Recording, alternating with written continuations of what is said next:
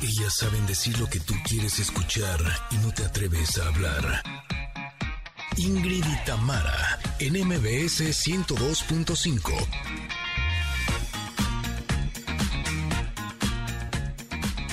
Familia hermosa, muy buenos días. Ya están listísimos para celebrar la Nochebuena y mañana Navidad.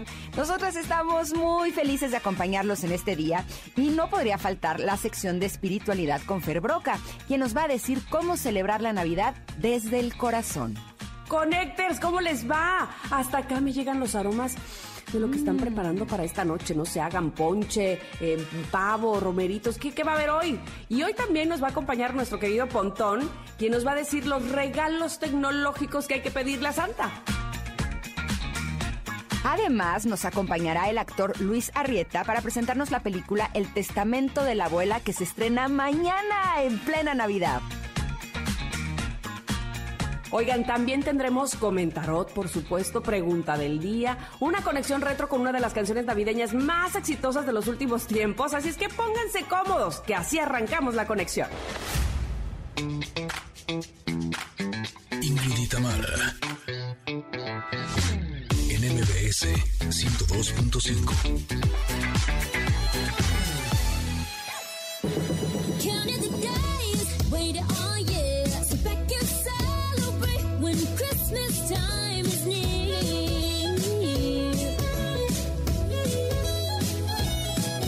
buenos días, estamos muy contentas de poder saludarlos, eh, de permitir que nos abran las puertas de sus hogares y poder escucharnos en un día tan especial, tan íntimo y tan familiar como este. La verdad es que estamos muy, muy contentas de poder llegar hasta ustedes, de saludar a toda la gente linda que nos está sintonizando a través de MBS 102.5, pero también nos encanta saludar y abrazamos con mucho gusto a todo Comitán que nos escuchan en Exa 95.7, a Mazatlán en Exa 89.7 y por supuesto que también Agua Prieta en Exa 99.9. Gracias, gracias, gracias a toda la gente que está ahora en sus autos, que están yendo a comprar regalos, que están eh, yendo a comprar algunas cosas para la cena. Eh, nos encanta eh, poder estar con ustedes, a los que estén en el transporte público y sobre todo a todos los que estén cocinando en casa. Híjole, debo decirles que eh, para mí esta ha sido una Navidad diferente porque es la primera vez que me atrevo a hacer el pavo. Órale. Y bueno, primero lo puse a descongelar, eh, yo creo que fueron como cinco días. Ya luego lo sumergí así en todo lo que se me ocurrió. Refrescos, le puse un poquito de alcohol, eh, le puse naranja, le puse, bueno, salsitas, Qué o sea, rico. chile, mole, pozole, azúcar, sal, o sea, creo que hizo una mezcla muy exótica y apenas a ratito lo voy a sacar de ese menjurje. Lo voy a secar muy, muy, muy, muy bien para entonces hornearlo, deseando que me quede como en las películas, así Mira, bien bonito. Exacto, por de la vista nace el amor, ¿no? Exacto, Entonces, originalmente Por lo, por lo lo menos que se vea bien bonito. Exacto, originalmente lo iba a inyectar. Pero luego me dijeron que no, que la onda era sumergirlo. Entonces, pues a ver. Como marinado. Exacto, a ver cómo me queda. Tengo un poco de miedo. Eh, por supuesto que tengo plan B, por si me queda muy feo. Unos sándwiches de una vez. Oye, es que además, o sea, siempre se los he dicho que yo no soy una gran cocinera.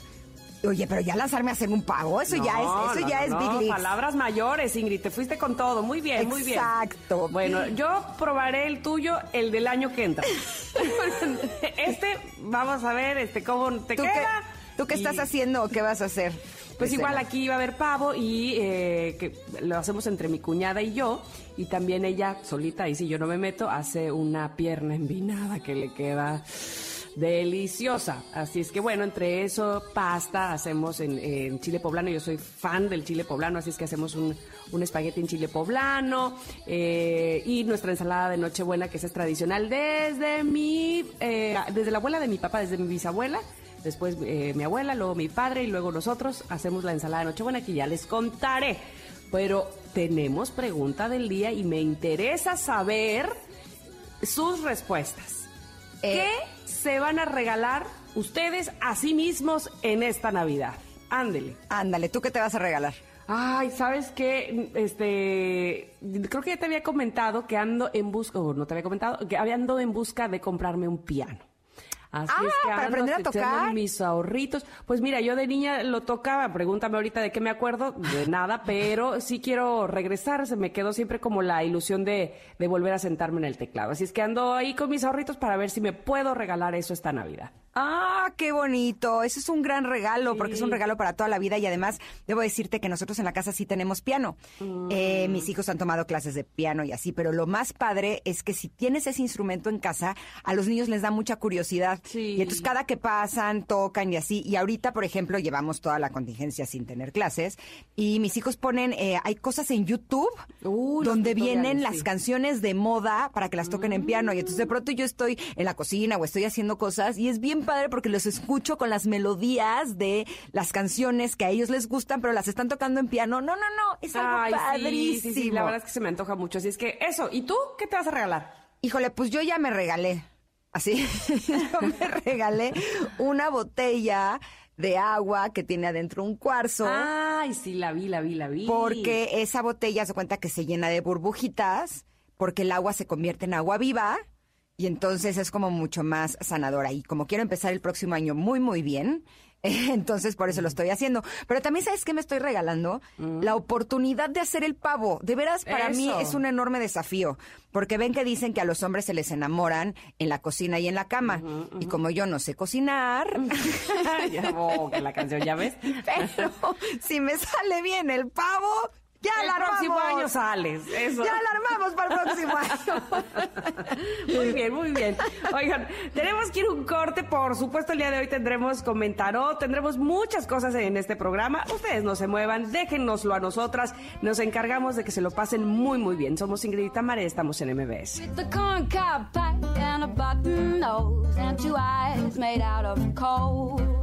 Oh, Frosty the snowman is a fairy tale, they say. He was made of snow, but the children know how came to life one day.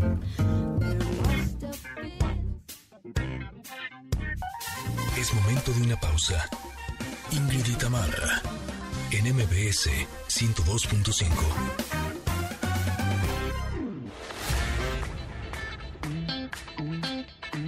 Ingrid y Tamara, en MBS 102.5. Continuamos.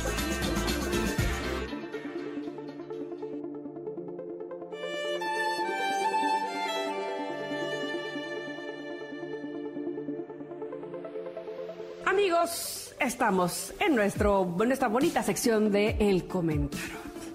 Eh, gracias por, por eh, decirnos siempre que les gusta esta parte, les gusta esas- esta sección. Qué bueno, me, me da mucho gusto porque hablamos de eh, conceptos que a veces no los tenemos tan claros o que deberíamos poner más atención en ellos, en cómo influyen en nuestra vida. Y el día de hoy esta carta, uy, uy, uy, yo creo que es de nuestras favoritas de Ingrid y mía. Yo creo que la número uno. La número uno, uno como Lila Deneken. Ay, ya, no quiero mostrar mi edad. Este- Ya la balconeaste, lo siento, I'm sorry. Nuestros connectors que son un poco más jóvenes han de decir, ¿y ella quién es? ¿Quién Era una cantante que así decía. Eh, También era una filósofa como yo. No, era una cantante. Exacto. Eh, pero bueno, la número uno es esta carta que se llama, para nosotras, que se llama plenitud. Ay, es que quisiera vivir justamente así, en plenitud. ¿Qué se necesita? Primero vamos a hablar de la imagen, que es bella, bellísima también. Estos colores eh, que se entrelazan, rosa, amarillo, verde, morado, azul, básicamente todos los colores del arco iris. Eh, y con una figura humana, con los ojos cerrados, pero es como si estuviera sonriendo, como si estuviera tan en paz, ¿verdad? Pues, ¿qué hizo? ¿Qué logró para estar en plenitud? Con flores en su cabeza. Eh, dice, esta figura está de pie, sola, silenciosa, pero aún así se ve alerta y su ser interior está lleno de flores y porta la cualidad de la primavera y se regenera a donde quiera que vaya. Y este flo- florecimiento interior, esta totalidad que siente, permiten la posibilidad de un movimiento ilimitado. Puede ir en cualquier dirección, interior y exterior. No existe ninguna diferencia ya que su gozo y madurez no pueden ser disminuidos por los hechos externos. Está en plenitud. ¿Qué hizo? para estar así, yo quiero, yo quiero, ¿dónde lo compró? Pues, ¿qué hizo? Eh, Osho nos dice que cuando sacas esta carta, sabes bien que este momento implica un regalo por el duro trabajo. Entonces, ¿qué hiciste? Trabajaste mucho para poder llegar a este punto porque tu base es sólida y ahora el éxito y la buena fortuna son tuyos, ya que son el resultado de lo que has experimentado interiormente. Y creo que justo eso es lo más importante. Eh, la plenitud no es cuando ya me saqué la lotería, cuando ya tengo el trabajo de mis sueños, cuando tengo dinero y me puedo retirar, cuando tengo a la pareja que creo que es el amor de mi vida, sino que la plenitud es ese estado interior en donde dices, "Mm, lo hice muy bien en donde te sientes agradecido por haber aprendido todo lo que aprendiste, cuando te estuviste levantando de las derrotas y lo hiciste de una forma íntegra, valiente y formidable, ahí es donde está la plenitud. Por lo tanto, es lo que debemos de trabajar y lo que debemos de buscar, porque ahí es donde está el verdadero gozo. Totalmente. Y cuando dice Ingrid, este que la plenitud es porque hemos trabajado, no se trata de checar tarjeta a las 8 y luego a las 6 de la tarde. Ah, ya sabes, no. O sea, evidentemente, pues sí, está muy bien que trabajes, pero este, Exacto. pero trabajar en, en uno mismo, digámoslo así, ir construyendo, así como construimos ciertas cosas en nuestro trabajo, eh, construir en sí mismo, ¿no? Básicamente, eh, de, ese tipo de trabajo estamos hablando, del trabajo espiritual, el trabajo eh, que nos hace sentir bien, que como bien dices, no se trata de ir por la vida cantando como Heidi, sino también levantarnos, ¿no? Eh, ese también es parte de nuestro trabajo, de decir, vamos, para arriba y aprender de nuevo, eh, para no tratar de recursar esto mismo que me hizo mal. Eso es como una, un alma trabajada, básicamente, es la que llega a la plenitud. Y sobre todo eh, me hace pensar que hay un ingrediente que podría ser un ingrediente fundamental para poder tener plenitud, para poder sentirte pleno. Y creo que tiene que ver con la verdad, mm. con tu verdad, con saber que todo lo que haces, tu conciencia lo está registrando. Por lo tanto, no se trata de aparentar con los demás que eres esto mm. o aquello, no se trata de que no me vieron, de no se dieron cuenta, de no me cacharon, sino que tú estás uh -huh. todo el tiempo sabiendo qué es lo que estás haciendo, cómo te estás comportando, eh, qué amor estás dando, eh, cómo estás llevando los desafíos que la vida te está ofreciendo. Y entonces, cuando reconoces que tú eres todo eso y que lo has hecho eh, íntegramente, entonces puedes alcanzar la plenitud. Eh, yo a veces eh, siento un poco la imagen como de Big Brother, ¿no? Uh -huh. en donde eh, como si, si nuestra conciencia nos estuviera viendo todo el tiempo. Me acuerdo uh -huh. que en este reality show de pronto creían que no los veía la cámara y hacían uh -huh. cosas de las que después se arrepentían, ¿no? Porque era de, lo, lo, hice, se me olvidó que me estaban viendo y si hubiera sabido que me estaban viendo no lo hubiera hecho, ¿no? Aquí lo que tenemos que ser conscientes es que nosotros nos estamos viendo a nosotros mismos. Entonces, eh, más vale que nos comportemos de acuerdo a lo que somos, a lo que nosotros creemos y entonces llegar a la plenitud. Totalmente, me, encanta esta, esta carta eh, y cuéntenme, básicamente quería preguntarles, ¿alguna vez ustedes seguramente, o no sé, se han sentido en plenitud? Porque tampoco es ojalá que fuera así, sentirse en plenitud desde el día uno hasta el, nuestro último día. Bueno, fuera. no, bueno, fuera. Pero, o, o, no sé si bueno fuera, porque también es que necesita uno de, de la caída para aprender, ¿no? Sí. Y, y, muchas veces nos lamentamos de la caída y, nos, y yo siempre digo, nos regodeamos en el dolor y, ah, cómo me duele. Oye, pero sí, pero pasó hace 27 años, ah, pero me sigue doliendo, ¿no? Oye, pero tienes razón, sería como estar comiendo todo el tiempo. O sea, ¿no? Exactamente. Imagínate, ¿no? o sea, nunca tener sí. hambre y siempre estar comiendo. No estaría padre. No. Entonces, platíquenme si ustedes, ¿en qué momentos más bien se han sentido en plenitud? ¿En qué momentos han dicho, ah, mira, lo aprendí, lo, qué, qué bien me salió, me felicito, me doy mi palmadita y digo, qué bien estoy en este momento, qué bien me siento, me parece que esto, esto es uno de los mejores momentos de mi vida. Y no siempre estar pensando, pero si estuviera tal cosa, entonces mejor. Pero, no, vamos, que también reconocernos lo, que hemos trabajado, el esfuerzo que hemos hecho para estar bien en la vida, eso también es parte de la plenitud. Oye, eso es bien importante, porque estamos acostumbrados a aplaudirles a los de afuera, ¿no? Bien, lo hiciste muy bien, y fulanito lo hizo muy bien, y fulanito lo hizo muy mal también, ¿no? Y con nosotros muchas veces nada más nos estamos regañando.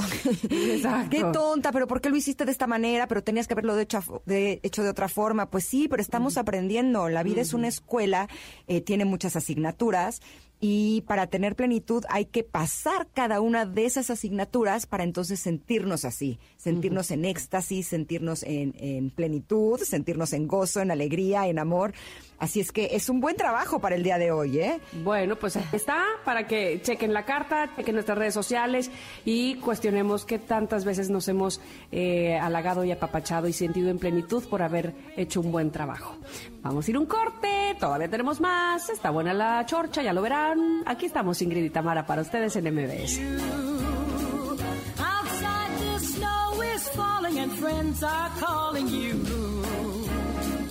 Come on, it's lovely weather for a sleigh ride together with you. Giddy yap, giddy yap, giddy yap, let's go. Let's look at the show. We're riding in a wonderland. Es momento de una pausa. Ingrid y Tamara, en MBS 102.5.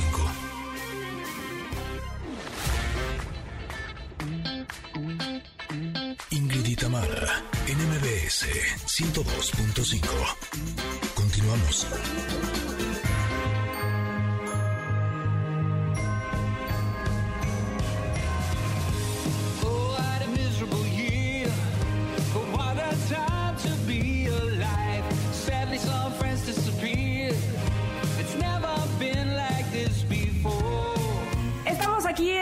Tamara en MBS, en el 102.5. Nos da mucho, mucho, mucho gusto siempre hablar de lo que proponen eh, en series, en películas, los actores en este momento en este año tan importante, por supuesto, y tan especial, pero en esta temporada eh, donde nos reunimos también con la familia, precisamente para poder disfrutar de lo que están haciendo eh, en el cine los actores mexicanos, me da más gusto todavía. Y por eso, por tal motivo, Ingrid, tenemos en eh, la línea telefónica al actor Luis Arrieta. ¿Cómo estás, Luis? Hola, hola Tamara, Ingrid, ¿cómo están? Buen día, muchas gracias por, por darme este espacio para platicar con ustedes.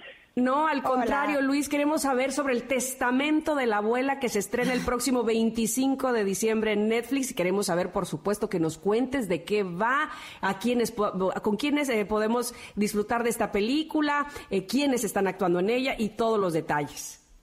Pues mira, esta es, es la tercera parte de una saga que la primera fue el cumple y la boda de la abuela eh, a una, la hicimos también pensando en aquellos que no han visto la 1 y la 2, entonces la vas a disfrutar si viste la 1 y la 2 o, si no también. Eh, y en, este, en esta película lo que vamos a plantear es que la abuela decide hacer su testamento eh, y leerlo en, vida. Y pues obviamente vamos a llevar al límite a los personajes porque cuando se pone en juego la, la, casa de Cuernavaca, que es donde han sucedido las otras dos películas, es como como pues sí, lo más importante para la familia, pues cada, cada familiar saca lo peor de sí y, es algo pues como muy humano que pasa en las familias, todos nos llevamos muy bien hasta que hay dinero o propiedades de por medio, ¿no? Exacto. Este, y, y, es una película al final muy familiar, es una comedia, este digo no, no, no les contaré qué pasa hacia el final este pero creo que sí es algo que se puede disfrutar y es lo que nos ha sucedido con las anteriores. Eh, en familia sé que estamos en una época complicada de la navidad pues la gente no, algunos sí se van a poder juntar otros no pero lo ideal es que a través de la película pues puedan tener un momento lindo con la familia no Tú lo dijiste ahora, eh, cuando hay dinero de por medio, las personas cambian. Y, te puedes encontrar con las peores versiones de cada uno de los miembros de la familia. Por eso me parece también una buena oportunidad de recordar que es bien importante que no importa la edad que tengamos, es súper importante que tengamos un testamento. No importa que nuestros bienes sean poquitos, que a lo mejor pensamos que no eh, valen mucho dinero, pero cuando la persona no está, se puede convertir realmente en una guerra. Así es que eh, sí vale la pena que el que estés el día de hoy con nosotras nos haga recordar a quienes no tengan. No, eh, testamento que lo Sí, tengan no. en orden, por favor. Eh, no, y en la vida, o sea, ahorita, por ejemplo, nosotros que tenemos la productora y empezamos a hacer películas hace 10 años, este, un amigo nos dijo, ustedes siempre hagan contratos, entre ustedes también, ¿no? Y, y al principio hacíamos películas así de dos pesos y pues no nos iba muy bien. Y él nos decía, el día que haya dinero, ahí es donde van a... O sea, si a la película le va mal, eso no hay, no hay problema. Cuando a la película le vaya bien, ahí vienen los problemas. Y pues sí, ahorita que la abuela eh, tiene que decidir a quién dejarle esta casa enorme de Cuernavaca, pues aparentemente los que eran muy buena onda, pues ya no lo son, ¿no? Ya, ya me imagino. Este, oye, pero además, ¿se vuelve a reunir el mismo elenco ahora que estás hablando que esta es la tercera parte de la saga? ¿Son los mismos o, o hay nuevos integrantes, nuevo crew? Mira, sí tenemos, este, o sea, sí- siguen siendo los mismos, o sea, la familia sigue siendo, los hermanos siguen siendo Marimar Vega, este, Tiare Escanda, eh, Luis Ernesto Franco y yo, eh, con sus respectivas parejas, que son Rodrigo Murray, este, Mariana Torres, está Susana Alexander. La abuela, por pues, la- supuesto. La, abuela con, con su hijo, que es José Carlos Rodríguez, y, y Marta Claudia Moreno, su esposa. Ah, se me olvidó Antonio Gaona, que es el, el- el- el esposo de, de Marimar. Eh, y en esta tercera parte siempre queremos tener actores invitados y tramas nuevas. Entonces vamos a tener a Ariadne Díaz, a Roberto D'Amico y a Enrique Becker haciendo este personajes nuevos que también vienen a, a traer nuevos conflictos. Este hay una una subtrama muy divertida. eh, Este ah, se me olvidó Dino García también está donde Susana Alexander es visitada por Roberto D'Amico, que es el abogado del testamento, y pues como que le empieza a tirar la onda, pero pues, Susana Alexander está casada, porque la segunda parte fue la boda de la abuela, entonces ahí vamos a ver un triángulo amoroso muy divertido también. Tiene un elencazo, ¿eh? La verdad. O sea, la nómina suena cara.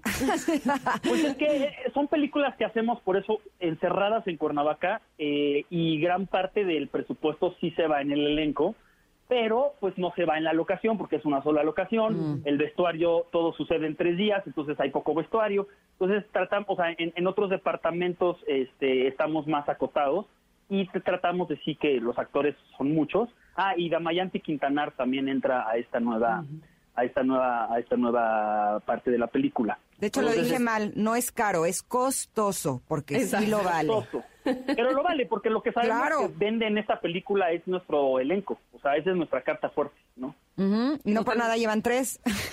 ¿Y qué? y no por nada llevan tres. Exacto. Sí, la verdad es que en la primera los actores fueron muy generosos porque la hicimos como de cooperativa, entonces pues sí les pagamos un sueldo, pero más bien eran socios y, y pues este era a ver cómo nos va. Y ya siento que para la 2 y la 3 eh, hemos podido pagarles un, un poco mejor, digo, sigue siendo cine nacional, sigue siendo una película sin estímulos ni fideicomisos mexicanos, o sea, es, pura inversión de riesgo. Pues sigue siendo una peli este donde pues me gustaría poderles pagar más, pero pero creo que son sueldos bastante dignos, digamos, ¿no? Oye, pues eso, eso suena muy bien y por supuesto el, el hecho de que nos sentamos a verla, eh, pues a lo mejor suena a cliché o cursi, pero es parte del, del pago también, evidentemente, porque finalmente para eso lo hacen, para que la podamos disfrutar. Eh, Me queda la duda de cuándo la rodaron, Luis. Eh, eh, ¿Se cruzaron con Esta la, pandemia? exactamente en julio, julio, agosto de la, o sea, no de este año, sino del pasado. Ah, ajá. Eh, ¿Te acuerdas aquella época donde uno podía salir y hacer su vida Sí, normal? lo recuerdo bien. Exacto. Parece que fue hace siglos, ¿no? Sí, caray, o sea, así, eh, se ha pasado o sea, rapidísimo, pero como lento al mismo tiempo. Y Como rápido lastre, digamos. Exacto. Oye, ¿dónde, cuándo y cómo lo podemos disfrutar de esta película, El Pues mira, Testamento de la Abuela? Vamos a externar en 190 países. ¿En serio? Felicidades. Oye, esa es una gran apuesta de Netflix, ¿eh? Bien. Sí, somos una película de Netflix, o sea, eh, y además hay una historia muy eh, entrañable detrás. Cuando hicimos la primera, nosotros eh, hablamos con los exhibidores, con Cinepolis y Cinemex, y les dijimos que queríamos estrenar el 25 de diciembre, hace seis años. Y nos dijeron que no era una buena fecha porque pues este como que la gente no no no va a ver cine nacional. Ya habían he- hecho varias pruebas de pelis nacionales y las había ido muy mal y, nuestro argumento era que ninguna de esas películas eran familiares. Eran películas como de acción o de terror. Y el, el caso es que no nos dan la fecha y nos dan el primero de enero. Y le va muy bien a la película. Y a partir de ahí ellos empiezan a colocar todos los 25 de diciembre una película familiar mexicana, ¿no? Oye, La de un buenísimo, padre no mira, tan pa- o sea, abrieron como que se dieron cuenta que sí podía funcionar, pero nosotros nunca tuvimos esa fecha. En la 2 tampoco nos las quisieron dar. Oh, la. Entonces ahora en la 3, sin pedírsela a Netflix, porque nosotros íbamos a estrenar en octubre, pero por la pandemia y por, por el calendario de Netflix, Netflix decide ellos solitos ponernos en su película navideña a nivel mundial. Este, con, entonces es como, como que el karma nos regresó al 25 de diciembre. Oye, pues qué bien, se lo merecido porque ustedes abrieron la brecha y qué bueno que esta vez sí se pudo 25 de diciembre. Ahora sí, estrenar El testamento de la abuela. Oye, solo una Sí. pregunta para quienes tenemos niños eh, chiquitos, ¿a partir de qué edad eh, está bueno que la vean? Cuando dices chiquitos, ¿cómo quedas? Mis hijos tienen 9, 12 y 21. El de 21 sí. 9, 12 y 21, órale, ahí hay un brinco va, de- del 12 a 21. Exacto, Este, yo voy poco a poco. O sea, el de 21 ningún problema, el de 12 tampoco. Eh, el de 9, lo, lo único que tiene la película es de pronto este, Susana Alexander, pues algo que es como simpático el personaje es que de pronto es mal hablada. Ok. O sea, de repente sí hay grosería. Pero no hay escenas de sexo explícito. No hay escenas de sexo, no hay escenas de sexo, no hay Violencia. no hay, este, no hay violencia, o sea, este, pero sí, o sea, sí es familiar, pero tampoco es una película para niños. Sí, sí, sí, no es ¿Tú a partir de qué edad la recomendarías? Yo, yo siento que sí, o sea, 12, 13 años, Ok.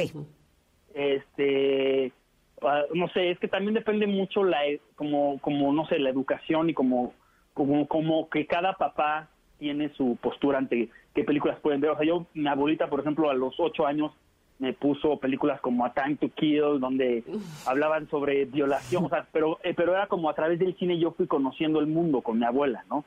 Pero yo creo que esta, sí, o sea, 12, 13 años, inclusive 15 por el lenguaje y por Ok. de repente hay como albures y cosas así Va, va. que igual y no está bien que lo vea lo vea o sea este lo vea alguien todavía más chavita no Perfecto. Ok. Oye, pues ¿no? te agradecemos mucho, Luis. Mañana estaremos pendientes el día 25, pues, pendientes de esta película para pasarla bien en familia, disfrutando de cine mexicano y de la espléndida actuación de todos ustedes. Muchísimas gracias. no les agradezco mucho y pues este y les deseo en estas épocas extrañas pero al final bonitas con la navidad pues que, que sean lindos días para ustedes Gracias, Igual para igualmente. ti. Un abrazo. Cuídense gracias Gracias. bye Así que ya tenemos una buena opción para mañana. sí. Eh, recuerden que no es para los tan peques, pero podemos hacer una sesión para los que son un poquís más grandes. Ahí está el testamento de la abuela por Netflix. Muchísimas gracias a Luis. Bueno, vamos a ir un corte. Regresamos, tenemos todavía más, por supuesto. Estamos aquí en MBS, somos Ingrid y Tamara. I saw mommy kissing Santa Claus underneath the mistletoe last night. She didn't hear me down the stairs to.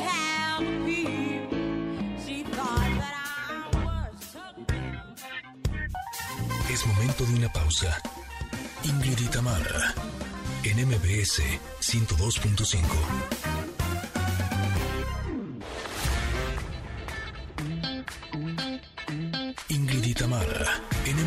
MBS 102.5. Continuamos. Ingrid y Tamara, en Conexión Retro.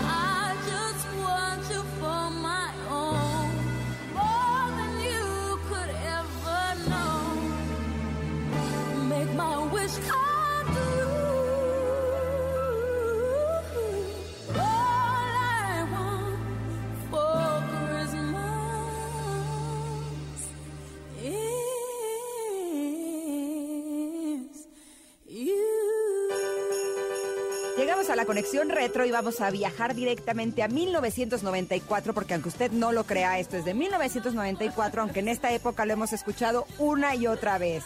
Esta canción se llama All I Want Is Christmas Is You. Cántala tú, que a mí no me sale. No, sí.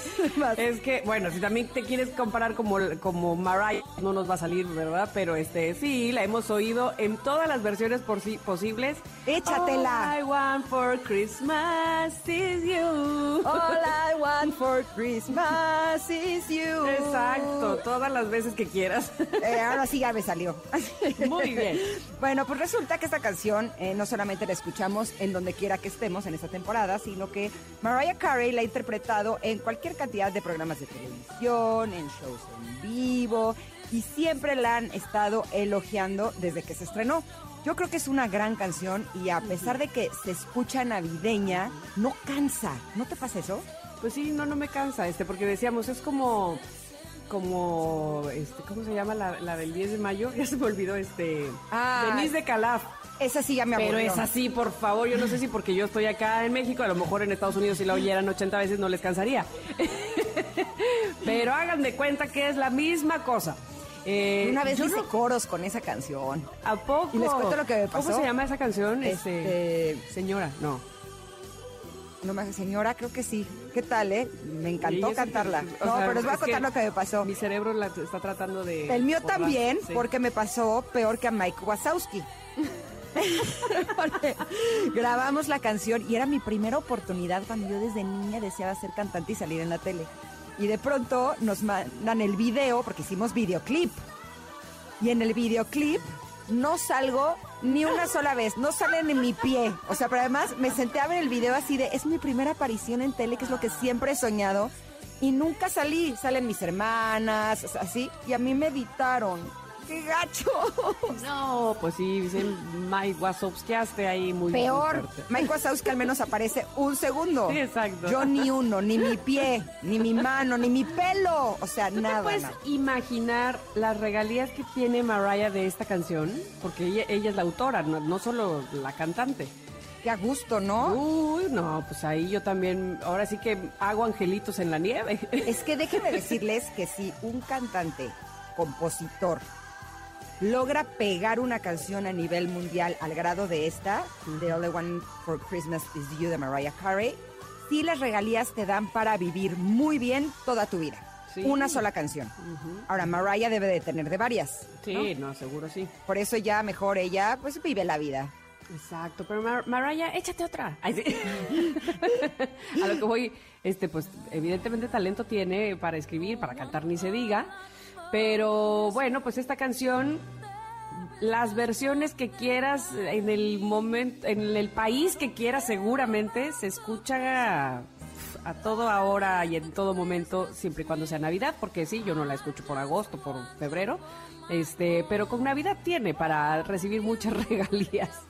Exacto. Ahora, esta canción, eh, The New Yorker, la catalogó como una de las pocas adicciones modernas dignas de incorporarse al canon navideño. Ah, mira, ¿ves? Ah, no, no son adicciones, son adiciones. Ah, chivas, y adicciones también. te, te genera adicción. Yo dije, pues, ¿por qué no? Porque uno le escucha, le escucha, le escucha y ¿por qué no?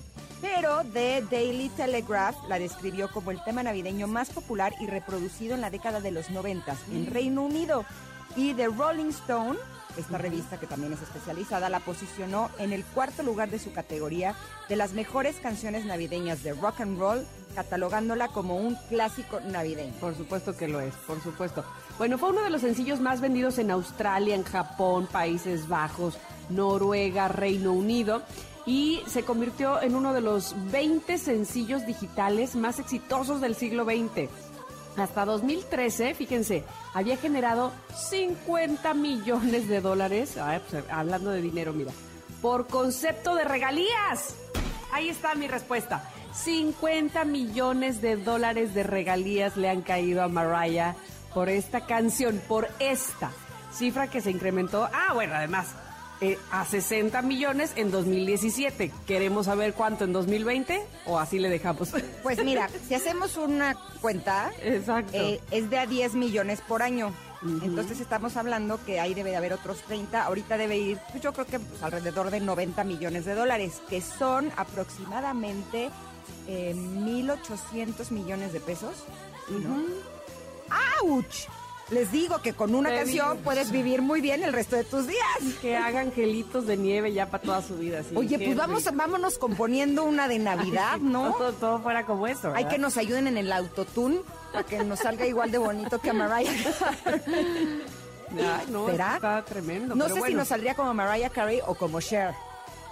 ¿No? Do you Exacto. Believe? Pero igual en una de esas le pegamos y listo, ya la armamos. Imagínate, imagínate. Pero ¿No? bueno, ¿No, te anim- este, ¿No te animas?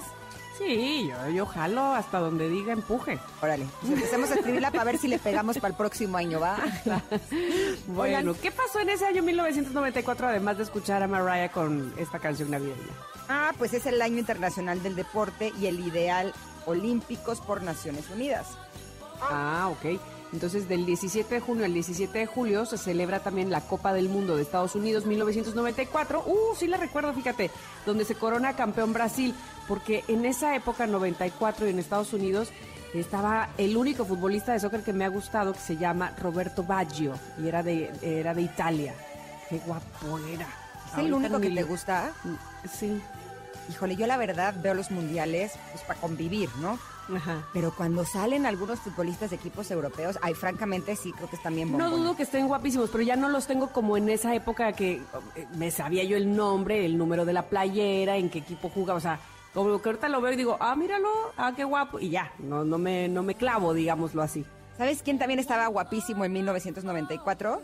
¿Quién? Luis Miguel. Ah, no, bueno, estaba súper guapo, era cuando usaba la, la, ¿cómo se llama? La corbata de negra con bolas blancas. Uf, Sí, justo en ese entonces, eh, por ejemplo, el 30 de agosto es cuando lanzó al mercado su décimo álbum de estudio titulado Segundo Romance, ¿se acuerdan? Uy, cuando empezó con los romances, la verdad no es mi época favorita, eh, yo soy más pop, pero sí creo que su carrera se volvió como más madura, como eh, para permanecer, y es cuando empezó a hacer lo de los auditorios nacionales que rompía récord y récord y récord, ¿te acuerdas? Sí, sí, sí, sí, sí. Y bueno, yo me acuerdo cuando mi papá una vez llegó con un CD de Luis Miguel y yo, ¿qué? ¿Mi papá? Yo dije, ¿qué, qué ondas? Ajá. Ajá, pero que traía el de Romances uno, precisamente. Exacto. Y Luis Miguel fue novio de Mariah Carey, precisamente. Mm. Tres años, un chorro del 98 al 2001. Ujú, Exacto. Y este, pues fue cuando Mariah dijo, ¿no? Que la dejó en depresión, haber terminado con esa relación. Fíjate qué cosa.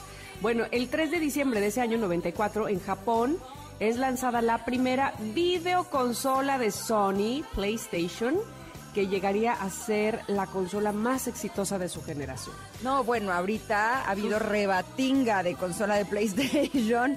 O sea, hubo como muchas personas que eh, llegó a México y entonces compraron varias y las están vendiendo, me estaban diciendo el otro día, como eh, casi lo doble de lo que les costaron. Pero como muchos eh, chavos, y, ojo, no solamente niños, sino chavos y adultos lo están pidiendo en Navidad, pues entonces imagínate, No, se volvió no una locura. Y eh, ahí van los nacimientos incómodos. Uy, ahí les vamos. El 10 de marzo de 1994 nació Bad Bunny, este cantante puertorriqueño que recientemente es el más escuchado en Spotify de este año. Ujú. 94, fíjate, bueno. Eh, primero de marzo nace Justin Bieber, cantante canadiense. Como que veo a Bad Bunny más grande que Justin Bieber. ¿O será que porque conocimos a Justin Bieber más chiquitín se me quedó con ¿sabes esa imagen, qué? verdad? Me pasó lo mismo, como que tengo en mi mente la idea de que Justin Bieber es casi como mi hijo. Pero si tiene 36 años, no, no es. No, es que sí, es la cosa, que ya los millennials ya este, son mayores de 30 años, es la cosa. Oye, igual a lo mejor es como Faye, Ándale. No, ¿sabes? no, no. Que tuvo 18 durante varios años. Pues sí, tal vez. Y luego el 28 de enero de 1994 nace Maluma Baby, fíjate. Maluma Baby. Ay, una vez me tomé una foto con él y sí está guapo el Maluma Baby. Yo ¿eh? también, este, me tocó entrevistarlo en dos etapas de él muy distintas. Y yo creo que ahorita todavía está en otra muy diferente, pero me tocó cuando apenas se conocía. Y luego me tocó en Viña del Mar cuando ya era muy conocido, pero estaba como digamos empezando el boom Maluma, entonces no estaba tan simpático como la primera vez que lo entrevisté. Y yo a mí me parece que ahorita ya está más asentado, digámoslo ¿Sabes qué? Además, yo les conseguí foto porque mis hijos querían ir al concierto y por suerte pudimos entrar backstage y entonces dije, pues yo los acompaño. La verdad yo también quería ver a Maluma, honestamente. Maluma. Y sí, cuando lo vi dije, ah, qué guapetón. Pero cuando habla, ay, mi shi, mi shi, shi. ah, ahí se pone más guapa la ¿Te cosa. acabó, le encantó? No, al revés. Ah, oh, ok, ok. Sí, ok, tiene una vocecita así como que... ay, sí, sí, Ajá, no, y bueno, parcero, porque además que te Sí, hablen sí, de usted. entonces, ah, pásale, pásale, Los sí. colombianos, qué bárbaros. No Fíjate es que- así un cascabelito de alegría, No. pero sí su la verdad sí me gustó.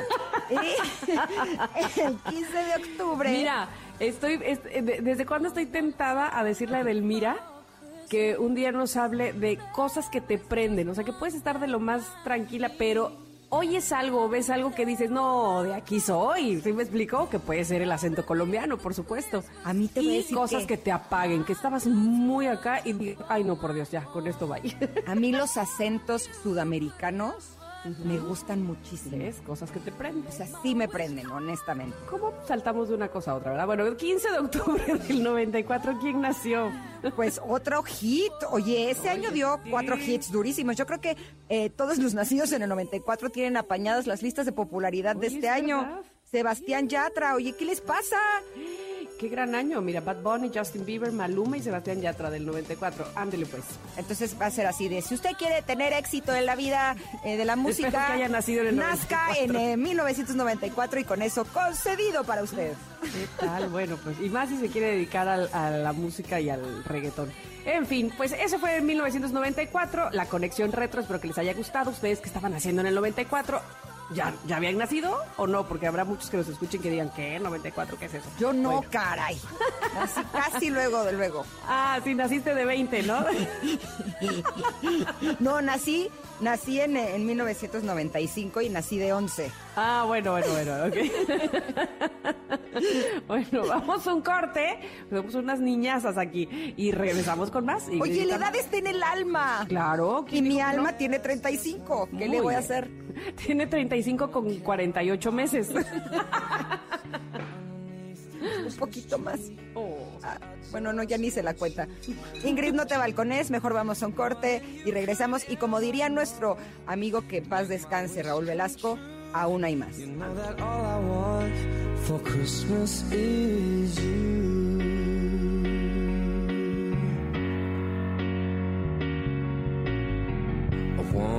For much this Christmas.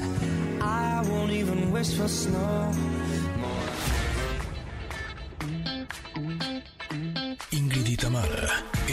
MBS 102.5. Continuamos.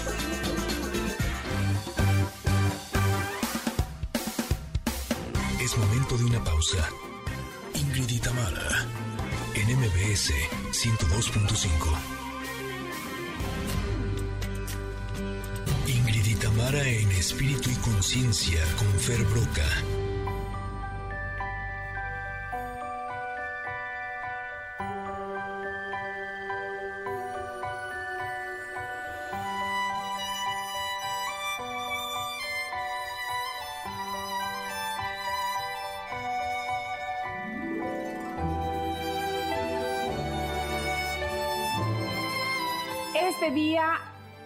Alegría. Me gusta mucho porque honestamente es de alegría recibir siempre en este programa Fer Broca y que nos hable, sí, sobre espiritualidad, pero sobre todo de cómo ver las cosas que parecieran muy cotidianas, que tenemos una visión ya muy fija, digamos, de, de ciertas cosas y ciertos elementos y darles otra vista, otro punto de vista, verlos desde el corazón, verlos de diferente manera. Por eso es que el día de hoy saludamos a Fer Broca con todo el cariño de siempre, pero vamos a ver la Navidad desde otra perspectiva. Fer, bienvenido.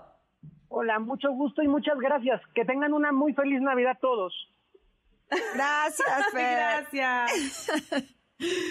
Qué emoción que nos corresponde este día hablar sobre espiritualidad y entender la espiritualidad como este acto de mirar las cosas con profundidad, Eso. de poder ver un sentido trascendente y transformador en los actos simples. Porque justamente creo que nuestra vida de repente nos automatiza y nos atrapa mucho en la rutina. Y hasta la Navidad, que es tan importante, se vuelve rutinaria. Entonces creo que sería lindísimo que este día, celebrando este año tan complejo, podamos darle un giro y enfocar la Navidad hacia la gratitud, y enfocar la Navidad hacia un bien superior y enfocar la Navidad hacia el vínculo familiar trascendente. Por, su- Oye, por sí. supuesto que sí, Fer, porque además creo que muchas veces nos quedamos atrapados en cosas que no son realmente el sentido de la Navidad. En la compra de regalos, a lo mejor en las prisas, eh, hasta en los adornos, porque me atrevería a decir que eh, la Navidad va más allá de la religión que cualquiera de uno podamos practicar. Eh, me gusta más darle el sentido de compartir, el sentido de conectar contigo, porque además no me parece una casualidad que sea unos días antes del año nuevo, ¿no? Es como eh, un momento de reflexión para entonces entrar al siguiente año con una energía distinta, ¿no crees? Sí, totalmente. El invierno, la Navidad es una fiesta que corresponde con el invierno, con la entrada del invierno. Y representa este tiempo de ir adentro, de conectarnos con nosotros mismos, de retraernos un poquito. Y para mí mucho del sentido es revisarnos, revisar cómo viví el año, revisar qué decisiones tomé, qué perdí, qué gané, y hacer un examen de conciencia interior para prepararnos justamente y dar ese brinco hacia el tiempo nuevo que se avecina. Oye, Fer, ¿por qué crees que, que, nos da nostalgia siempre la Navidad este, o melancolía a muchos de nosotros? ¿Será precisamente por este cierre de ciclo? ¿Es como estarnos desprendiendo de algo? Yo creo que sí, y además que la Navidad es un acto muy simbólico, porque estamos reunidos con la gente que es más importante en nuestra vida. Es una celebración muy familiar, muy de amigos, muy íntima y con un gran peso en las culturas latinas. Entonces creo que la Navidad es como esta sensación de cómo estuvo el año y una pregunta que es dura es quién nos falta. Porque a veces en la Navidad es chin, ya no está mi mamá, ya no está mi abuelito, este, esta Navidad no lo pudimos pasar con todos los primos y eso nos toca. Por supuesto que sí, nos toca el corazón y nos duele. Pero bueno, estábamos hablando de eh, compartir, hemos hablado de in- introspección, hemos hablado de invierno, de familia, pero para ti, para ti, Fer Broca, ¿cuál es el sentido de la Navidad? la unidad. Para mí la Navidad significa refrendar los vínculos de unidad entre las familias y los individuos. La Navidad es una fiesta que nos tiene que llevar a dormir o a salir del sueño y poder generar un despertar muy armónico y muy bonito para todos. De manera práctica, ¿qué nos recomendarías hacer eh, la noche de Nochebuena? Una vez que ya nos hemos podido reunir, esta vez con quienes se puedan, probablemente nuestro círculo más, más, más cercano, el con el que estemos en casa. Pero, ¿qué recomendarías tú que no dejáramos pasar por hacer? Tres elementos. Primero, darle tiempo a la Navidad, realmente disfrutarlo. ¿Cuántas veces mamá o quien se encarga de la cena termina cenando al final de todos, frío, este, corriendo? Y es decir, no, no, no, no, sentémonos juntos a la mesa, a compartir un pollito rostizado o un pavo, da igual, pero sentémonos juntos, cooperemos todos como familia, hagamos que ese tiempo, esa hora, dos horas, sean dos horas de plática, de conversación, de mirarnos, que no sea una cena de Navidad con el iPad en la mano y los celulares y viendo a ver a quién este, le, le estamos haciendo caso en la televisión, estar presentes, dándonos el tiempo para compartir. El segundo elemento es agradecer, agradecer porque estamos juntos, agradecer por la mesa, agradecer por el techo, agradecer por el ciclo, agradecer por la familia, agradecer por el alimento. Realmente poder agradecer lo más sencillito, lo más básico y lo más profundo y lo más trascendente. Y el tercer elemento es poder honrar. Creo que la Navidad es una fiesta que nos lleva a valorar todo el cariño que recibimos, toda la ayuda que tenemos como familia, todas las bendiciones ordinarias. Y en la Navidad bien merece la pena que podamos honrar a esos vínculos ancestrales que ya no están. Poder platicar de los abuelitos pero con gozo, poder platicar de los difuntos con alegría, poder reírnos de las experiencias cotidianas familiares, poder hacer una síntesis, un resumen agradable de cómo han sido las navidades en nuestra vida, un recuento que nos lleve a inspirarnos y a conectar con lo que es verdaderamente importante. Y sabes algo, Eh, ahorita me estoy eh, acordando que este es el primer año que tomé la decisión de que celebráramos eh, la fiesta de Thanksgiving, la, la fiesta de acción de gracias que celebran en Estados Unidos. Y justo investigué cómo hacen esta fiesta por allá y es que se reúnen en la mesa y los miembros de la familia uno a uno van dando unas palabras de agradecimiento para compartir con los demás eh, por qué se sienten agradecidos. Eh, según investigué, eh, en muchos países eh, esta celebración es incluso más importante que la Navidad.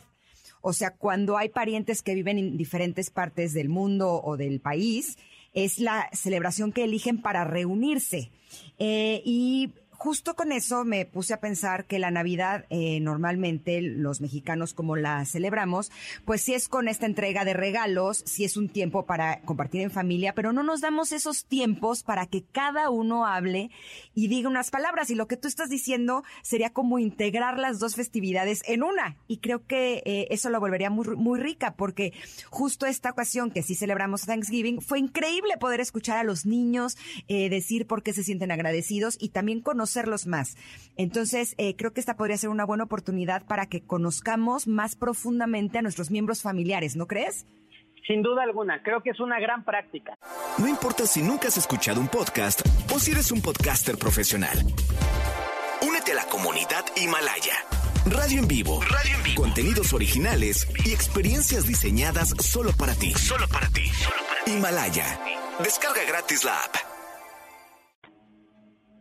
Ay, la verdad es que sí, este, yo creo que por eso es que valoramos tanto esta fecha donde podemos reunirnos con la gente que más amamos. Y como dices tú, y voy a rescatar eh, o voy a resaltar lo que decías hace un rato, dejemos la tecnología esta vez a un ladito, este, o atrás, o apagada, o a ver dónde, este, escondida en el closet, porque muchas veces no valoramos el momento presente de precisamente de unión, de convivencia, de ¿no? qué, qué delicia es poder platicar con, con la familia y reír a carcajadas. Así es que te agradecemos muchísimo, como siempre, Fer, eh, que que nos orientes, que nos guíes además y que nos abras la posibilidad a vivir desde otra perspectiva con muchísima más calidad nuestra vida. Te mandamos un abrazo. ¿Dónde te encontramos, Fer? En las redes sociales como Fer Broca en Facebook y como Fer Broca 1 en Instagram. Y de verdad le digo a la gente, este ha sido un año bien difícil, celebremos la Navidad con conciencia, con presencia y con mucho amor. Gracias, Fer. Te queremos y te abrazamos a distancia. Felicidades a las dos. Igualmente. Bye. Esto estuvo realmente lindo. Me encanta porque siempre siento que nos baña de amor. ¿Verdad que sí? Totalmente, nos hace verlo de otra manera. Bueno, pues Exacto. vamos a, a ir a un corte porque todavía tenemos más este día eh, 24 aquí. Estamos en MBS, somos Ingrid y Tamara.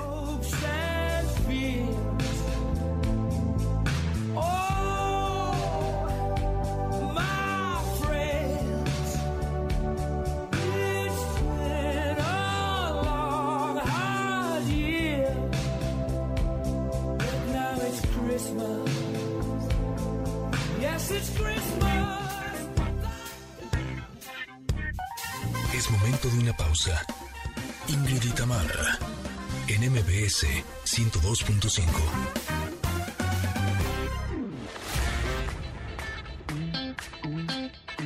Ingrid y Tamara, en MBS 102.5. Continuamos.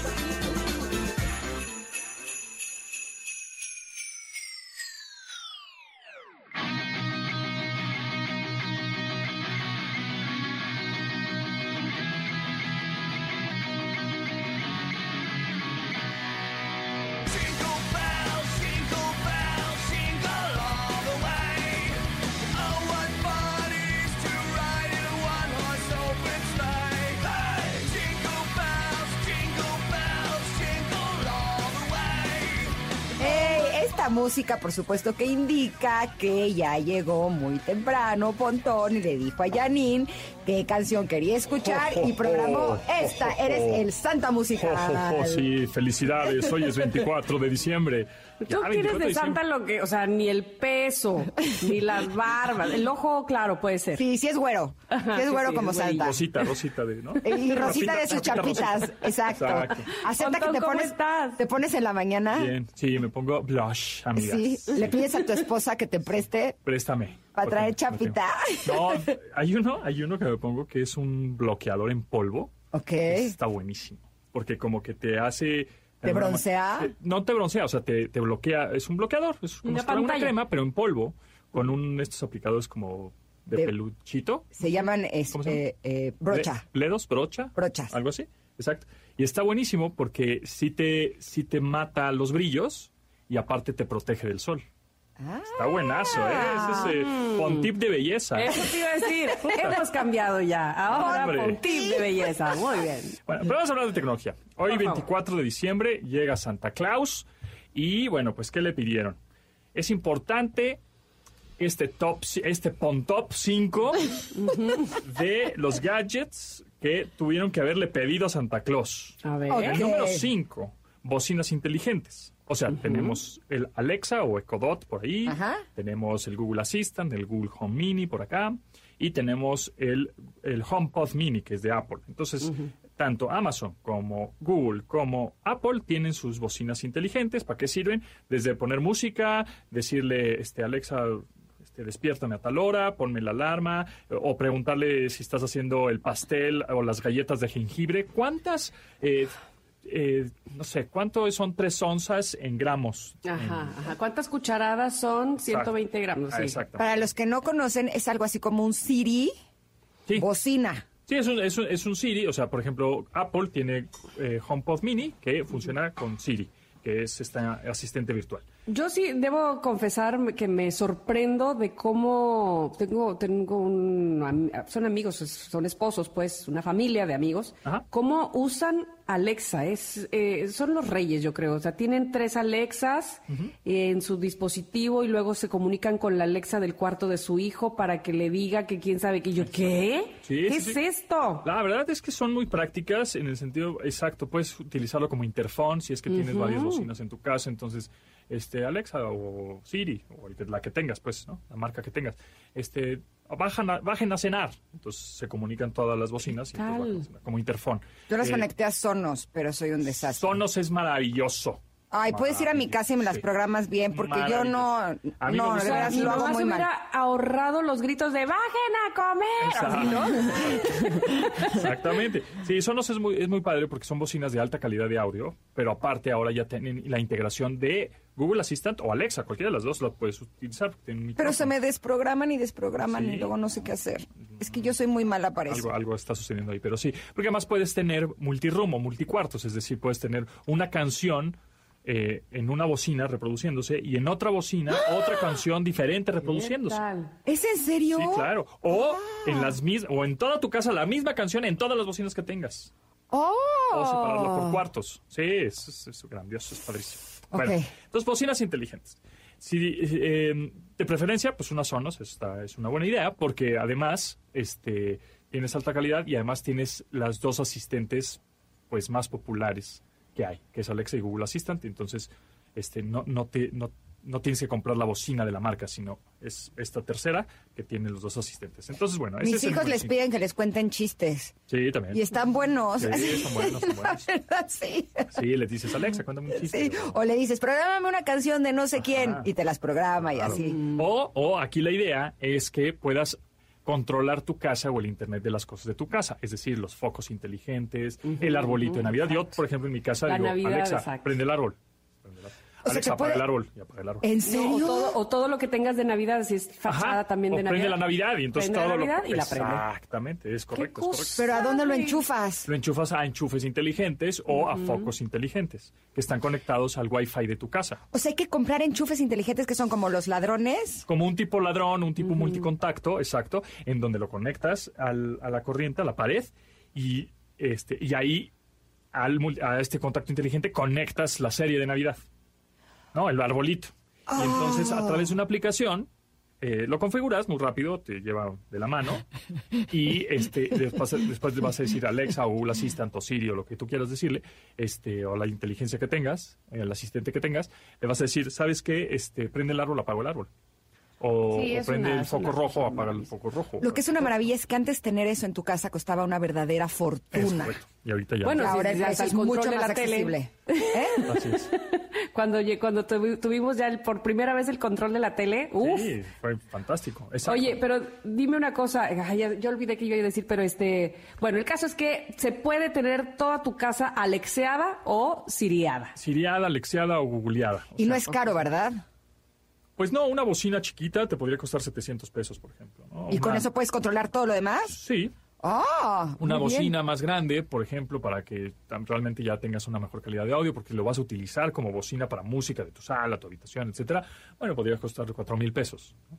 Este, entonces ahí depende un poco del presupuesto, pero lo puedes utilizar. Y ahora todos los accesorios aparte, que el foco inteligente, que el enchufe inteligente, todos esos puedes conseguirlos desde los 2000, tres- digo, de los 200 hasta los mil pesos Antes aproximadamente. costaba millones. Sí, pero ahorita ya, Ya es me muy fácil. acordé que en Black Mirror eh, es- también hay un capítulo donde está Alexa ahí metida, la Sí, pobrecilla, día y noche, qué terror. Black Mirror es la mejor serie del universo. Yo también Por creo que es la mejor serie del sí. universo. Es Por supuesto. Si no la han visto, Connectors, Sí, ahora es cuando. Buena sasa, sara, sasa. Bueno, Es que es una serie en donde habla de lo que se supone que va a ser el futuro. Pero que ya que nos ya no alcanzó. está muy tan lejano. En ¿eh? cosas ya nos alcanzó, en cosas espero que no nos alcance, porque ya se podría manejar hasta la mente, los recuerdos y Y demás. hay cosas muy verdaderas, ¿eh? Sí, también te hace darte cuenta de cosas, como por ejemplo los likes en las redes sociales y así. Hay un capítulo especial de ese Uf. tema que es una verdadera locura. O hay un capítulo en donde se muere el, el chavo, ¿no? Este, y lo, y la, la, Ah, la novia. y lo- lo resucita ahí para tenerlo en su casa. Ajá. Pero, por ejemplo, las voces, Ay, a, sí, través ya de me las, acordé. a través de las bocinas inteligentes, Ah, eh, sale la voz de él. Eso es posible. Yo, ¿sabes qué? Eso Tuve que dejar de ver Que sí se puede, espérate, espérate, espérate, que sí se puede. A través de, mira, por ejemplo, tu voz ya está en Internet. Tu Ajá. voz Ingrid, tu voz Tamara ya está en Internet. ajá. O sea, la, la gente la conoce, las máquinas la conocen, los algoritmos saben cómo es tu voz. Entonces, a través de esa inteligencia artificial, pueden duplicar tu voz diciendo cosas que nunca dijiste. Pero que yo diría de acuerdo a lo que digo. Podría ser, Se o la podría puedes ser que programar no. Entonces podría ser cosas falsas que tú digas con tu voz o no. Entonces, en un futuro, ya, y digo, ya metiéndonos a Black Mirror, ¿verdad? Y futureando un poco, este, va a haber software y programas también que sean autenticadores de voz real. Para que digan, ah, esa voz sí es la de Ingrid, la real, la de la humana o la de la robot. Madre santa de Dios. Ah, no, pues es la del robot, entonces no hagas caso porque es fake. O sea, me van a El poder dejar en mi casa y que una Ingrid artificial haga el programa de radio. Exacto, por ejemplo. Ay, qué Sí, sí, sí. triste, ¿en serio? Si quieres, luego platicamos de los deepfakes. Porque digo, Sí. es Navidad, ¿verdad? Y no estamos clavando. Va, va, va. Y hay que hacer Ay, cosas más felices. choca Ya, ya, Sí, ninja ya se puso cara de en serio. Por favor, Bueno, lo carajo, que sigue, lo que sigue. el 24 y ustedes estamos en- este, preparando la cena y ustedes están hablando del, del mundo postapocalíptico. Aguanten, vara, ¿no? Bueno, el número cuatro es este, de los gadgets que tenías que pagar, de, pedirle a Santa Claus, es una diadema. Así una diadema de esas, un audífonos con micrófono, va a ser esencial para el 2021. ¿Por qué? Por el homeschool y por las videollamadas y por el trabajo en casa, porque con esa diadema, es decir, con esos audífonos con micrófono integrado, este, pues es importantísimo. Pues si tienes uno, dos, tres hijos en tu casa, pues ni modo que no los tengas con audífonos tomando clase. O tú en la videollamada, ¿no? Pues el chiste es que te oigas bien y que, y que tú oigas bien a las personas con las que estás hablando. Entonces, es importantísimo. Esta, la, la diadema yo creo que es el gadget del año, sin querer queriendo, y la webcam, ¿no? Pero esta estas diademas pueden ir costando desde los 700 pesos, una buena diadema, hasta los, no sé, 4000, dependiendo ahí si quieres que tenga reducción de ruido y el micrófono se oiga mejor, etcétera, ¿no? Depende de cómo lo vayas a usar. Pero definitivamente una diadema ya es esencial, cómprenla ya, ahora mismo, si es que no la han comprado. Número Oye, 3. espérame, espérame, espérame. Eh, ¿Los AirPods se aplican como diadema? Pues los AirPods podrían aplicar como diadema, ¿O aunque... cuál es la diferencia? Sí, bueno, la diferencia es que los AirPods, por ejemplo, tienen sí micrófono integrado, se oyen bien y pueden ser muy cómodos. Sin embargo, bueno, pues cuestan 5 mil pesos, ¿no? Y esos AirPods además también te funcionan. Digo, cuestan 5 mil pesos porque también te funcionan para utilizar la música en tu teléfono celular y son multipoint, es decir, tú los abres y se conectan te van a preguntar en dónde quieres que se conecten en- o de manera simultánea, en tu teléfono o en tu laptop, de, de manera automática, es muy fácil. Y una diadema, pues me parece algo mucho más... em, Sencillo. Sencillo, y lo conectas al, enchu- al, al mini plug, rápido te los pones y los dejas ahí en tu escritorio y ya, ¿no? Ok. Y los AirPods se me hace que, como se me hace demasiado para una, un niño de primaria que va a tomar clases. ¿no? Ok. O sea, mejor una diademita de 700 pesos es suficiente para ellos. Después, número tres, un smartphone o un reloj inteligente. ¿A qué me refiero con el reloj inteligente? Va a haber- hay muchos, ¿no? Que te miden el ritmo cardíaco y que te miden tu actividad física y que te miden, bueno, obviamente te dan la hora y las notificaciones, etcétera. Sin embargo, ahorita el el smartwatch o reloj inteligente que deben eh, buscar es que uno que te mida la oxigenación de la sangre, este, como un oxímetro, porque ya tienen oxímetro los relojes. Entonces, hay relojes también de todo tipo y de todos precios que tengan oxímetro o SPO2. Sí. Este, que es la medición de oxígeno que tienes en la sangre, el porcentaje. Porque, pues, obviamente, pues, estamos en estos tiempos que necesitamos saber eh, cómo estamos, ¿no? En, en oxígeno en la sangre. Entonces, fíjense bien, hay muchas marcas. Está Honor, está Huawei Watch Fit, que están a un precio considerable, dos mil, tres mil pesos. Obviamente está el Apple Watch Series 6, que cuesta mucho más, cuesta 12 mil o por ahí, etcétera, ¿no? Hay de muchos precios, pero sí fíjense, si van a comprar un reloj inteligente, que tenga oxímetro. Ok. Oye, bueno, luego hablamos de relojes inteligentes para niños, ¿no? Ah, sí, también hay. Sí, sí, cómo no. Estaría padre. Hay, hay, hay varios, hay algunos también para geolocalizarlos. Después, el otro de los pues, gadgets de, de este año, en el número dos, puse una pantalla. Definitivamente una Ah, o sea, ese sí es un Santa Claus bien espléndido. Pues sí, pues es que, mira, vas a estar metido en tu casa, ¿no? Este, consumiendo contenidos, desde películas, videojuegos, este, series, eh, la televisión, ¿no? Este, tradicional, eh, abierta, deportes, eh, vas a poder conectar tu laptop a la pantalla, o sea, vas a hacer muchas cosas con la pantalla. Entonces, creo que es importante invertirle bien en una pantalla que te dure varios años. Eh, ahora, una- un modelo de 2019, 2020, creo que es una excelente opción que puedes encontrar a buen precio, de preferencia que sea 4K, ya olvídate de si es Full HD y esas cosas, que sea 4K. Entonces, una pantalla definitivamente es una excelente opción para, para regalo este navideño o para que empieces bien el año 2021, definitivamente. O sea, es, es- la le vas a sacar muchísimo provecho a una pantalla y más cuando ahora, pues, todos los miembros de la familia están en casa. Exacto, y número uno, streamings. Exacto. Así es. Y en el número uno puse la laptop, una computadora. O sea, es ya, necesitas una computadora portátil, eh, evidentemente, entonces es como el gadget del año. Es más, eh, la gente en el 2020, justo en este año, eh, pues buscaba laptops y no había. Estaban agotadas, había demasiada demanda. Primero, ¿De plano? Sí, no, no había, porque además, eh, a través de la pandemia, pues muchos, este, muchas fábricas cerraron en China, ¿no? Y estaban en un 10%, 20%. Entonces, no, no se daban abasto por toda la demanda que había de laptops. Porque antes, pues un niño iba a la escuela, ¿no? Tus tres niños iban a la escuela, por ejemplo. Y ahora es, solo la- la escuela tiene que ser en casa. ¿Y cómo le va a hacer? Pues en línea. Uy, pues no tengo laptops, hay que comprar, ¿no? Entonces hay que comprar tres laptops, que también es una lana, ¿no? este, También se pueden rentar, ¿no? se pueden rentar, hay laptops como son las Chromebooks, este, hay laptops de 7 mil pesos, hay laptops de 10 mil, etcétera, ¿no? Pero, o puedes comprarlos a mes sin intereses, qué sé yo. El chiste es que es un sablazo, es un sablazo de lana, porque eran dos, tres niños y ahora con sus laptops. Entonces, definitivamente la laptop es el, el gadget del año. Otra vez hubo, a nivel mundial, subió el- la venta de laptops un casi 5%. Y el Este, iPad, ¿no? También. y, la- y las tabletas, sí, de, de- O bueno, también tabletas, las, tablets, iPads, este, todo esto también ayudan muchísimo.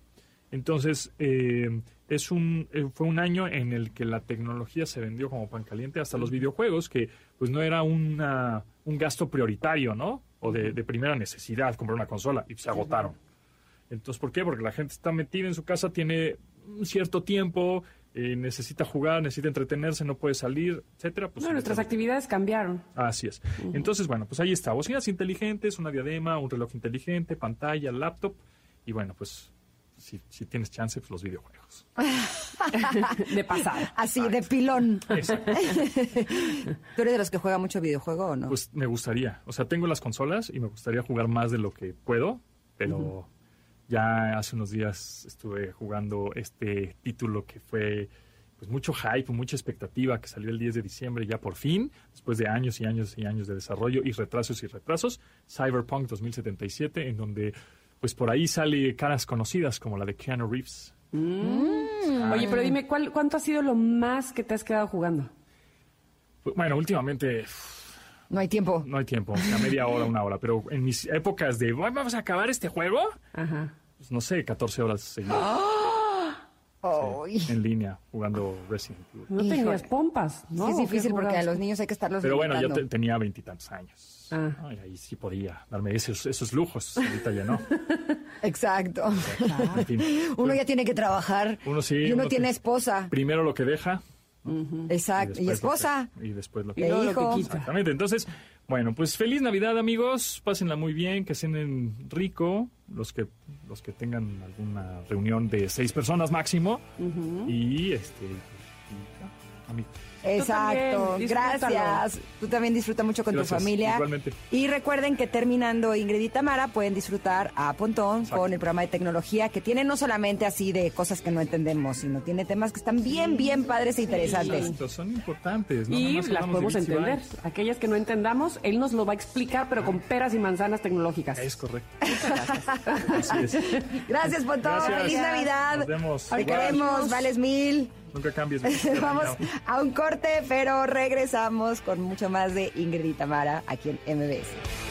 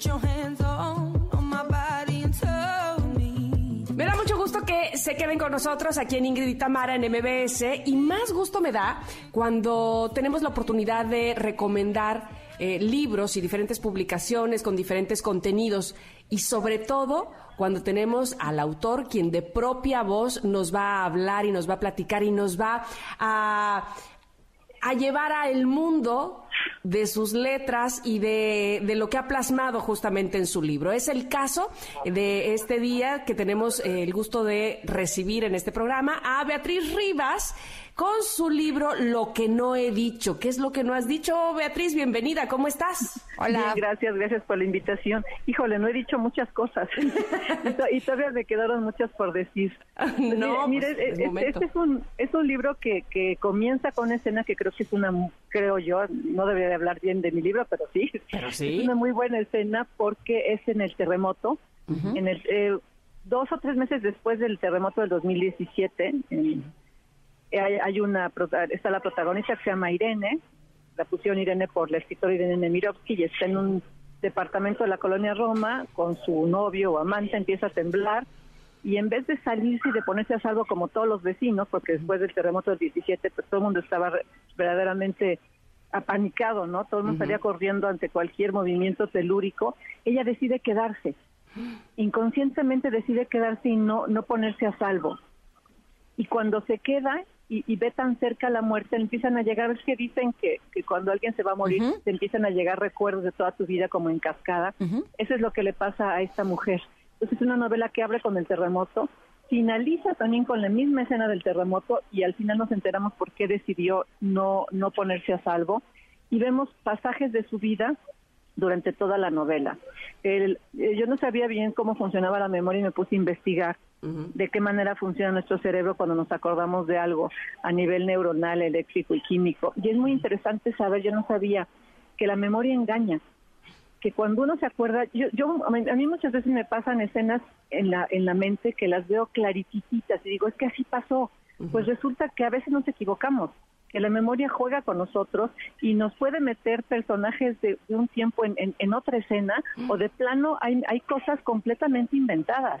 Yo a partir de que me enteré de eso ya no soy tan necia. Yo siempre cuando, creo tener razón, porque me acuerdo muy bien de las cosas, según yo me acuerdo muy bien, pues me pongo muy necia. Ahora ya me quedo calladita porque resulta que la memoria juega con nosotros. Entonces, esta novela es de recuerdos reales, digamos, pero también de recuerdos inventados. A mí me ha sucedido que de pronto sí eh, me platica alguien sobre alguna situación de mi vida y digo, es que yo no me acuerdo que haya sido de esa manera. No, sí siento que muchas veces nuestro ego también acomoda las cosas de acuerdo a lo que más nos conviene, para siempre terminar en la mejor posición en la que nosotros podemos estar. Absolutamente, por eso dicen muchas veces que la autobiografía es, es- es el libro de más ficción que puede haber, ¿no? Porque uno decide recordar lo que quiere, a veces de manera inconsciente, ¿eh? O sea, a veces realmente uno cree que, que- que ese recuerdo es real y no es cierto. Entonces es una novela, es una novela que cayó perfecto en esta época terrible que estamos viviendo, aunque evidentemente yo no sabía que iba a pasar la pandemia y no fue escrita para esto. Es una novela muy intimista en, en eh, todas las, las personas cuando tienen un momento límite, cuando viven, digamos, la muerte muy de cerca o un duelo de una persona querida o un terremoto o una pandemia. Nos, nos ponemos a fuerza frente al espejo, de pronto nos son, son momentos que nos hacen cuestionarnos, que nos hacen meternos dentro de nosotros mismos y preguntarnos si nuestra vida va, va por buen camino, no si, si realmente queremos hacer lo que queremos hacer, no sé si les ha pasado a ustedes, pero muchas de las personas que estamos pues encerradas a fuerza, de pronto no nos queda más que vernos en el espejo y decir, bueno, ¿cuáles son mis verdaderas prioridades? ¿Qué he hecho? La vida cotidiana a veces nos aplasta y no nos da tiempo para repensar y pensarnos a, a nosotros mismos en relación al mundo. Entonces, esta novela que, bueno, empecé a escribirla hace como dos años y medio, creo que queda muy bien, viene muy bien leerla en, estos momentos de reflexión, de, de, híjole, pues de hacer una pausa obligada y de, y de ver hacia dónde vamos y qué, y dejar que fluyan nuestros cuestionamientos para, para ver cuál es el mejor camino, digamos. Y esto le pasó a Irene, eh, me, refiero sin necesidad de, de spoilear demasiado y, y más allá de tomar la lectura, pero ¿qué pasa cuando justamente ella está en esta situación y empieza a recordar cosas que, pues como dices tú, a lo mejor su cerebro le acomodó de una manera que finalmente no es 100% cierta, ¿no? Claro. Pues mira, mi- lo que pasa con ella, con estas memorias, memorias reales e inventadas que se llaman imaginerías en la novela, es que como que abraza otra vez su vida, como Mm. que se, se reconcilia con su pasado, se reconcilia y aparte repasa muchos temas. Es una novela que habla sobre maternidad, sobre paternidad, sobre amor, sobre infidelidad, sobre duelo. Es una novela así atravesada por duelo. Eh, yo perdí a dos grandes amigos el año pasado, a Armando Vega Gil, de hecho es personaje de la novela, Sí. el gran pues músico y fotógrafo y escritor.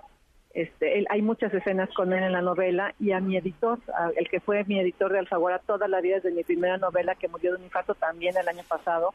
Entonces, si, si es una novela, digamos, melancólica y a veces dolorosa, pero también por otro lado es una novela que a mí por lo pronto me curó y las personas que me han empezado a leer, bueno, que ya han leído la, la novela y ya han opinado, me dicen que, que sí, que se, se sintieron abrazadas por mis letras y apapachadas, digamos, un poco reconciliadas con, con las cosas maravillosas de la vida, pero también con las cosas terribles y, los malos momentos que pues, todos hemos vivido. Eh, yo siempre he creído que las obras de arte, todas las expresiones artísticas, las canciones, las pinturas, las esculturas, eh, los libros, dejan un pedacito del alma de quien lo creó. Y cuando escucho eh, de lo que se trata tu libro, me hace preguntarme eh, si este libro es para mujeres, este libro es para hombres, es para el público en general. Eh, ¿A quién está dirigido el mensaje principal de tu novela? Yo creo que este libro es para cualquier persona, ¿eh? de cualquier edad, digo, de un, niño de 10 años, pero vaya, a partir de los 16 años hasta los 102, si es que logra alguien llegar a esa edad, a- para cualquiera. Tal vez vaya a ser más atractivo para mujeres, no estoy segura, ¿eh? porque ya lo han leído hombres y les ha encantado. Puede ser que las mujeres se identifiquen más porque la protagonista es mujer, entonces digamos que que el punto de vista de mujer pues hace que otras mujeres se identifiquen de manera más plena. Pero creo que es un libro igual de interesante para hombres y de cualquier edad. Por el momento pues me han empezado a llegar comentarios de más de mujeres eso sí que de hombres, pero creo creo que es, es muy pues tal vez como esencial también para cualquier tipo de, de lector. Ya lo creo. Oye, me, me quedé pensando en esta, en esta jugarreta que nos hace el cerebro, como eh, nos explicabas en un principio. Y después pensaba, bueno, dicen que lo único que te llevas cuando te vas son tus recuerdos. Exacto. Y, y entonces, este, pues, al final básicamente no importa qué tanto los hayas corregido, aumentado, de, distorsionado, porque actuaste finalmente acorde a ellos, ¿no? Efectivamente, efectivamente. Y además otra cosa maravillosa de la memoria es que es la única manera de tener a nuestros muertos todavía junto a nosotros, digamos. Eh, yo no soy religiosa, pero bueno, o sea, yo no creo que me estén viendo a mis muertos ni que me los vaya a reencontrar algún día. Entonces, mi única manera de que sigan en mí, pues es a través de la memoria y es la manera también de honrarlos, ¿no? De todos. Hay muchos, Ikram Antaki, por ejemplo, también fue una gran amiga que mu- murió muy joven en- de un infarto. Entonces, sí hay, hay muchos personajes reales en la novela, también es interesante ir, ir cachando quién es quién. Entonces, sí, yo creo que la memoria para eso nos sirve, para... re- Finalmente somos memoria, eh, claro. somos memoria, o sea, todo lo que tenemos de nuestra infancia y de nuestra adolescencia son los recuerdos, no hay nada más, ¿no? Igual guardaste una muñequita por ahí en tu closet, pero fuera de eso, lo único que nos queda de nuestro pasado es eso, y lo rescatamos, y de nuestros muertos, pues solo la memoria nos los puede acercar. Eh, ahora que hablabas de eh, nuestros familiares que eh, ya trans, transgredieron, ¿era? ¿Te acuerdas, Tamara? Trans- transmutaron, no sé qué. Eh, exacto, que pasaron eh, a otro plano. Eh, me hizo recordar la película de Coco, en donde muestra toda esta tradición es de, de Día de Muertos. sí, sí, Pero, sí. por otro lado, eh, yo he estado trabajando en constelaciones familiares, en donde eh, hablan que no solamente el honrar a nuestros muertos tiene que ver con darles a ellos y mantenerlos en nuestra memoria, sino que también es importante que al honrarlos eh, podamos nosotros deshacer eh, pues ciertas herencias eh, que hemos venido eh, arrastrando de toda esa generación que vivió antes de nosotros. Eh, por eso me parece que es bien importante que trabajemos con nuestros recuerdos, porque de alguna manera eh, es un, un trabajo que va a ayudar a ellos, ¿no? Eh, para tenerlos eh, presentes, pero también a nosotros. Eh, por eso me gustaría preguntarte cuál es la intención eh, que tienes con esta novela. ¿Qué es lo que te gustaría dejar en tus lectores? ¿Cuál crees que sería el mensaje principal con el cual, terminándolo de leer, diga, es que a mí esta novela me dejó esto? Yo, mira, yo, yo más que más que mensaje, un mensaje principal, lo que quiero es que los lectores se encuentren a sí mismos en las letras, que los lectores se hagan cuestionamientos en las letras. Simplemente no quiero dejar, no quiero dejar una moraleja, sino que cada quien encuentre su propia Claro.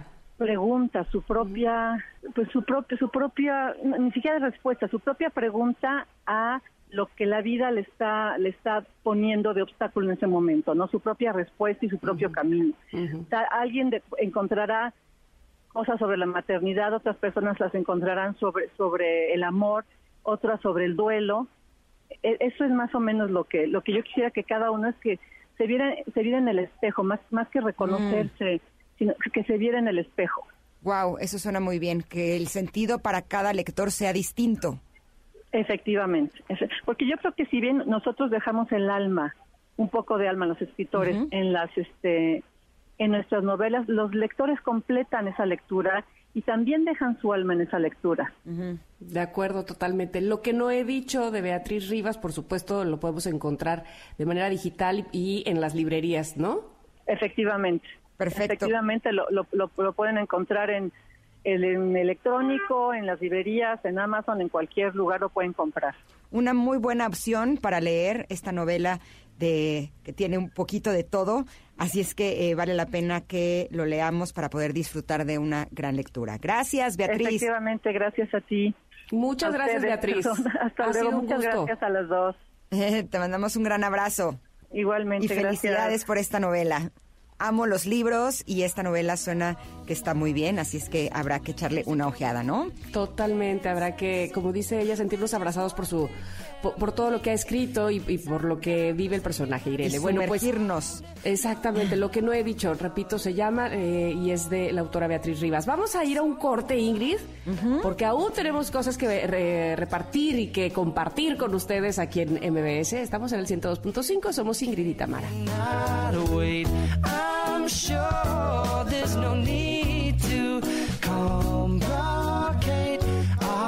not wait. I'm sure there's no need to come back pausa. Ingrid y en MBS 102.5.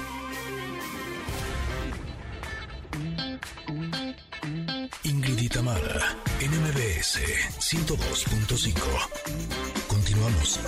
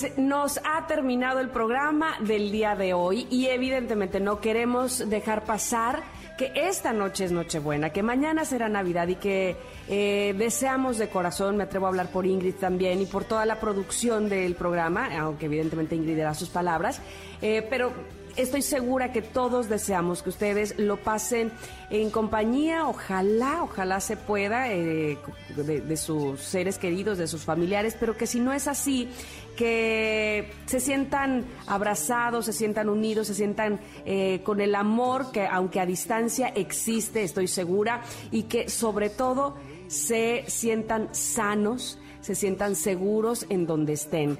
Les abrazo con todo mi cariño y mi corazón esperando que pasen una gran noche buena y una mejor Navidad. Y ahora que hablabas del abrazo a distancia, eh, yo quisiera agradecerles a todos ustedes, eh, de acompañarnos todas las mañanas. Sin lugar a dudas, el más grande regalo que la vida me dio este año es poder estar con ustedes y disfrutar de este programa. Así es que gracias al equipo de Ingrid y Tamara, gracias a todos ustedes y por supuesto que espero que sientan todo este amor que les mandamos de lejos. Que tengan una muy feliz Nochebuena y nos escuchamos mañana. No, nos escuchamos la próxima semana. Exacto. Mañana habrá música eh, en la programación, no se la pierda, por supuesto, para que le acompañen el día de Navidad. Gracias Exacto. a todos. Gracias, los abrazamos y que tengan una muy buena noche. Bye.